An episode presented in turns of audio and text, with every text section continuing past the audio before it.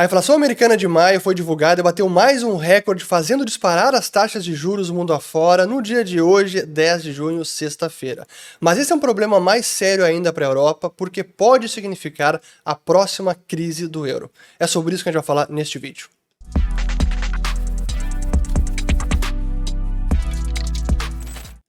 Muito bem, a todos aqueles que estão chegando agora aqui no canal. Meu nome é Fernando Urrich, aqui a gente fala de economia, mercados e investimentos. Se vocês gostarem do conteúdo, considerem se inscrever, ativando o sininho aqui embaixo e também compartilhando esse vídeo. Realmente o momento dos mercados globais, das economias, é bastante complicado e os banqueiros centrais têm diante de si o maior desafio inflacionário dos últimos 40 anos e talvez em termos de política monetária, o maior desafio desde a grande crise financeira de 2008. E eu sei que não é animador ficar falando sobre esse tipo de assunto, mas ele é fundamental para que vocês entendam o que está acontecendo, então eu tenho que trazer esses alertas, até para que todo mundo possa se preparar e até aproveitar oportunidades que eventualmente surjam. E eu quero relembrar um pouco da primeira crise do euro, que foi a dos PIGs, Portugal, Irlanda, Itália, Espanha, Grécia. Isso foi lá em 2011, para que a gente entenda até um pouco do que está acontecendo agora e a gente consiga formar uma opinião melhor do que pode é, aparecer mais adiante. Mas antes é preciso falar do que aconteceu no dia de hoje, porque foi a divulgação do CPI americano, o Índice de Inflação Oficial, que trouxe a taxa subindo no patamar anual de 8,6%, que é o maior nível desde dezembro de 1981. E claro que essa leitura acabou surpreendendo porque veio acima das expectativas. O mercado esperava que viesse 0,7% no mês de maio e veio em 1%, levando a, anual, a leitura anual para 8,6%. E claro que as taxas começaram a disparar. As taxas de juros. Olhando a curva de juros americana, aqui a taxa de um mês subindo lá para 1,34%, taxa de um mês. Três meses subindo para 1,37%. Um ano para 2,5%. O de dois anos ultrapassou 3% e está agora em 3,07%. Realmente é uma elevação muito significativa e claro que isso acaba pressionando todas as taxas do planeta. Da mesma forma aqui, ó, o de 5 anos ultrapassando 3,26% e o de 10 anos chegando em 3,16%, ainda não bateu a máxima do ano que está em 3,20%, mas realmente mostrando um cenário de elevação e que traz uma pressão para todas as taxas de juros do planeta. Então essa foi a sacudida dos mercados no dia de hoje e que reverberaram nas demais taxas que eu já vou mostrar, especialmente as da Europa. Mas no dia de ontem a gente teve a decisão de política monetária do Banco Central Europeu, o famoso ECB. E a Christine Lagarde, presidente do Banco Central, finalmente decidiu, ou o Comitê de Política Monetária finalmente decidiu elevar a taxa de juros, não imediatamente, mas sim em julho. Então, essa é a decisão. Aqui temos todo o comunicado. Então, vão aumentar em 25 pontos base na reunião de julho e depois em setembro, provavelmente mais 50 pontos base ou mais. E eles não se comprometeram com 50, até porque ela pode dar um, eles podem dar uma estilingada maior na taxa de juros, porque sabem que a inflação está pegando. Além disso, vão suspender agora em julho qualquer compra de ativo. Isso significa que o Banco Central Europeu não vai mais comprar dívida soberana dos países da Europa e simplesmente vai ficar com seu balanço inalterado, não vai reduzir o balanço como o Fed está fazendo, mas não vai comprar mais, que já é um alento, é menos estímulo monetário, menos combustível para inflação. Mas ainda assim, com a inflação como está no, na Europa, batendo 8% também, e a taxa básica está em menos 0,50, é nada. Então em julho vai para menos 0,25 e depois, se subir meio por cento em setembro, vai para 0,25%. Realmente, é, com a inflação que está nesse patamar, é nada. Mas claro que o objetivo dessa política monetária não é combater a inflação, é sim ajudar no refinanciamento da dívida dos países, porque isso é fundamental para manter a integridade da zona do euro, mas eu já vou voltar nesse assunto. Mas é importante mostrar a inflação que está sendo projetada pelo ECB, ou BCE, que agora está em 6,8% para o ano de 2022, o ano cheio. Ano que vem, 2023, 3,5% e a 2024 voltando para a meta que é de 2%, seria 2,1%. Mas o que chama atenção é que em março a projeção era de 5,1% e agora Três meses depois, já muda por completo e a projeção está em 6,8%. E para o ano seguinte, que era em 2,1%, agora saltou para 3,5%. Realmente, tá certo que gasolina, petróleo pode surpreender, mas é um erro de projeção assim enorme. Como os banqueiros centrais têm errado consistentemente qualquer previsão é, de inflação. E claro que a inflação está machucando muito na Europa, porque agora, mostrando esta, este gráfico, esses três itens principais, que é eletricidade, gasolina e outros combustíveis, e comida em casa, alimentação, ambos, ou todos os três, estão subindo a uma taxa anual de mais de 10%. E é a primeira vez que isso ocorre desde lá de 1980. Então, claro que é um problema político e por isso que o Banco Central Europeu não pode simplesmente ficar olhando e não fazer nada. A inflação está em 8 e a taxa básica está em menos 0,5. Inacreditável. Mas enfim, agora que eu, eu preciso trazer um pouco do passado da zona do euro, porque o que aconteceu em 2011 foi a crise de dívida soberana do euro, ou dos chamados PIGs, Portugal, Itália, Irlanda, Espanha e Grécia e Espanha, porque eram os países da periferia, os países mais latinos, à exceção de Irlanda, que estavam com um grande problema de déficit fiscal e endividamento público. E aí as taxas de juros dispararam. Mas o que é interessante sobre o que aconteceu na Europa, e até deixa eu fazer um parênteses importante, porque tudo que eu trago aqui, eu aprofundo ainda mais no Follow the Money. E muitos conteúdos que a gente às vezes acaba tangenciando ou trazendo de forma mais superficial, no Follow the Money a gente aprofunda. Por exemplo, a história do euro que aconteceu e as crises, a gente entra com muito detalhe no Follow the Money. Tem pelo menos três conteúdos bem é, alongados sobre o assunto deflação no Japão e por que o país conseguiu conviver por tanto tempo com inflação muito baixa ou até deflação. O dia em que o George Soros quase quebrou o banco na Inglaterra, também fizemos uma live sobre isso. Então quem gosta do canal e quer aprofundar ainda mais e tem interesse, follow the money, link na descrição do vídeo, siga o dinheiro, vocês vão gostar, eu tenho certeza. Mas agora voltando, então, o que aconteceu com a, a zona do euro é que em 99 houve o início da União Monetária, em 2002 o euro começou a circular como moeda física. Mas o que a gente viu a partir de, do, de 99 é que o mercado, num surto talvez de irracionalidade, começou a não distinguir mais entre os países da zona do euro. De que forma? Exigindo o mesmo prêmio de juros ou prêmio de risco para países completamente díspares, com culturas, economias diferentes, endividamento, tributação, déficit fiscal, e acabou praticamente eh, colocando a mesma precificação de risco para todos.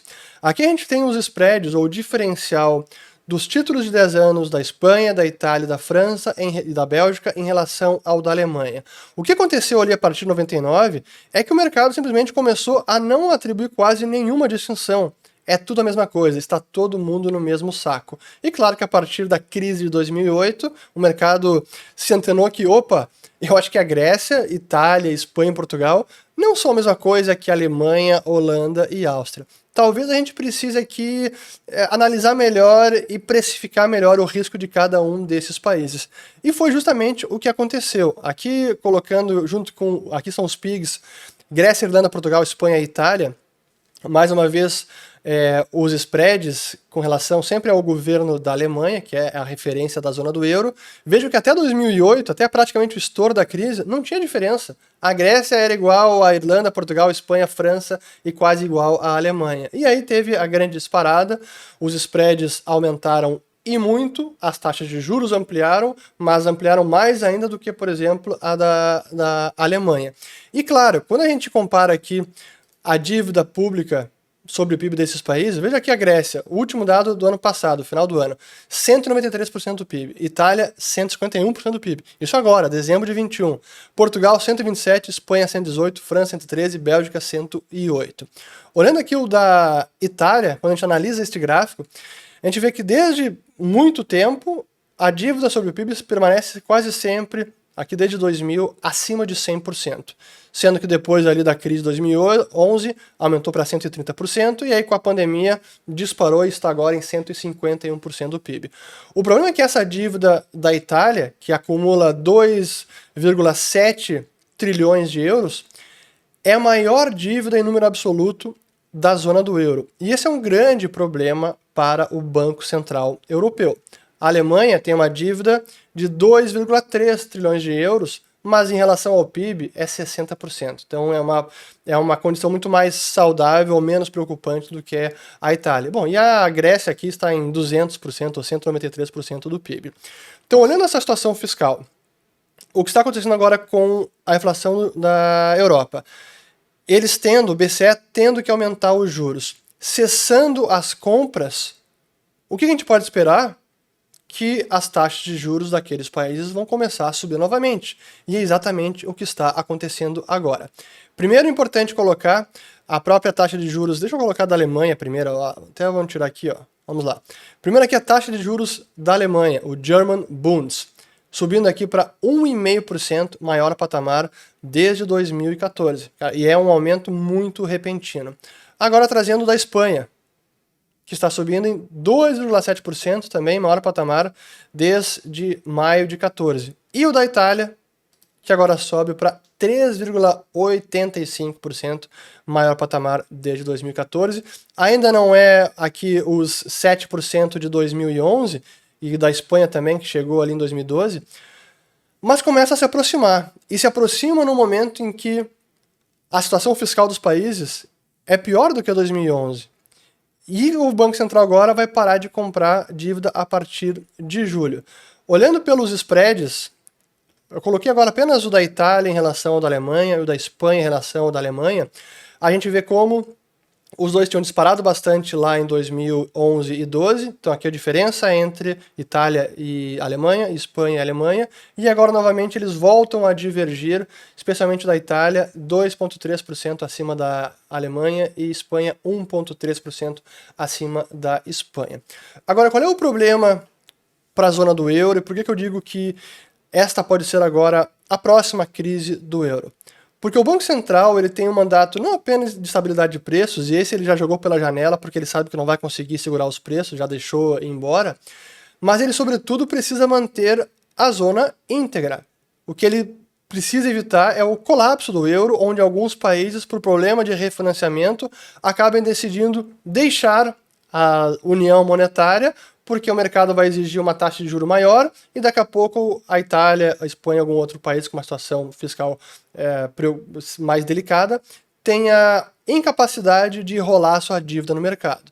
E os países podem acabar optando por, bom, nessa situação, ah, eu não quero mais fazer austeridade fiscal como a Grécia teve que fazer, eu vou abandonar a zona do euro, vou emitir a minha peseta espanhola ou a lira italiana e pronto, vamos resolver via mais inflação esse problema fiscal.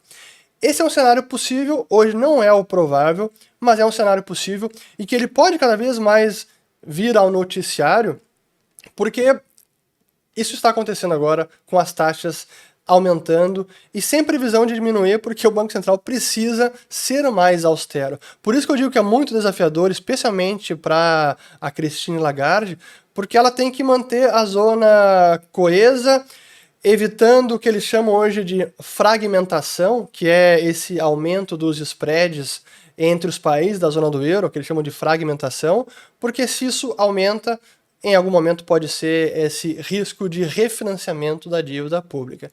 Então, realmente, é o maior desafio agora do Banco Central Europeu. Lá em 2012, o Mário Draghi acabou cunhando a famosa frase que ele faria tudo o que fosse possível para manter o euro intacto, whatever it takes to maintain the euro, and believe me, it will be enough.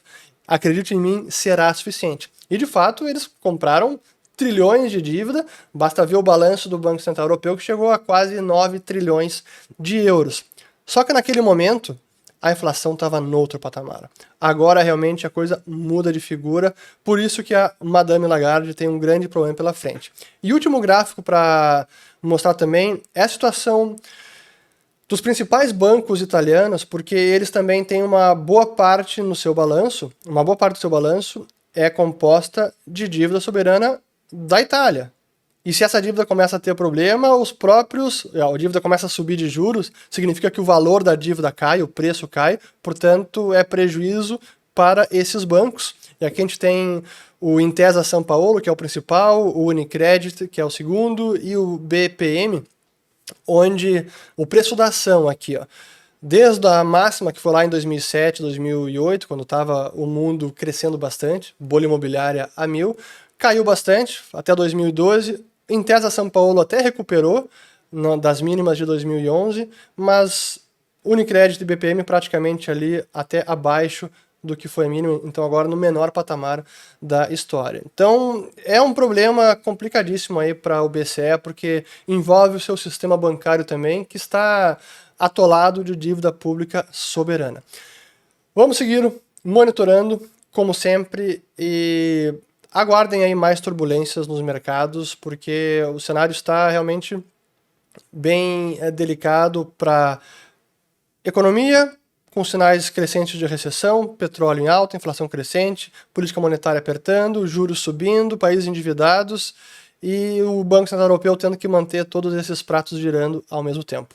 Fico por aqui, espero ter gostado desse vídeo e volto no próximo. E os links, como sempre, colocarei na descrição do vídeo. Não tem tantos assim, mas colo... aliás, eu tô colocando agora nos comentários porque o YouTube às vezes penaliza se coloca muitos vídeos que levam para fora do YouTube na descrição do vídeo. Mas enfim, estarão todos lá. Até o próximo.